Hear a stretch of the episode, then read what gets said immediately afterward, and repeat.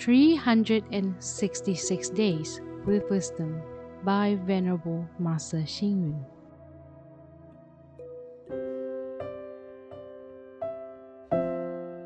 January 11. Propagate culture with an international perspective. Live a human life.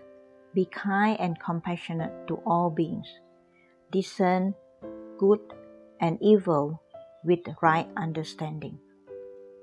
Leaving our own comfort zone and venturing outwards involves risk and requires exploration, but it is also creates many possibilities.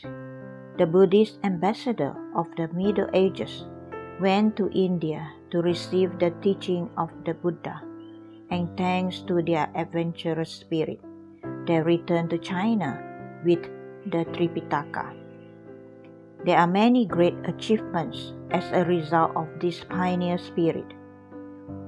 The ambassador Zhang Qian of Han Dynasty traveled to central China and established the Silk Road.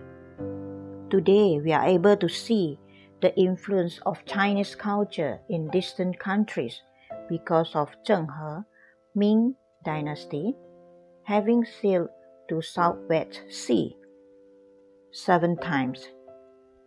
The great Chinese scholar and philosopher Confucius also traveled to different places to propagate the teaching of benevolence and righteousness.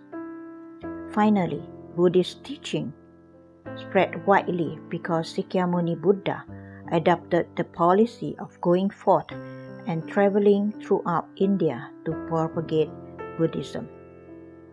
Corporations need to innovate and go global in order to strengthen their competitiveness. Similarly, products require quality assurance to be a world class brand. National athletes need to have skillful techniques and great talent to compete with their rivals. Scholars, too, need to have multilingual talents and abundant knowledge in order to interact with other scholars. Scholars, too, need to have multilingual talents and abundant knowledge in order to interact with other scholars. Sun Tzu, the Chinese philosopher, once said, Learning is an endless path. By venturing outwards and leaving our own comfort zone, we are ready to compete with others. Throughout this process, we are able to discover and improve our shortcomings as well as blend into the society to gain respect and be knowledge by the public. Read, reflect, and act. By venturing out beyond our comfort zone, we are able to discover and improve our shortcomings.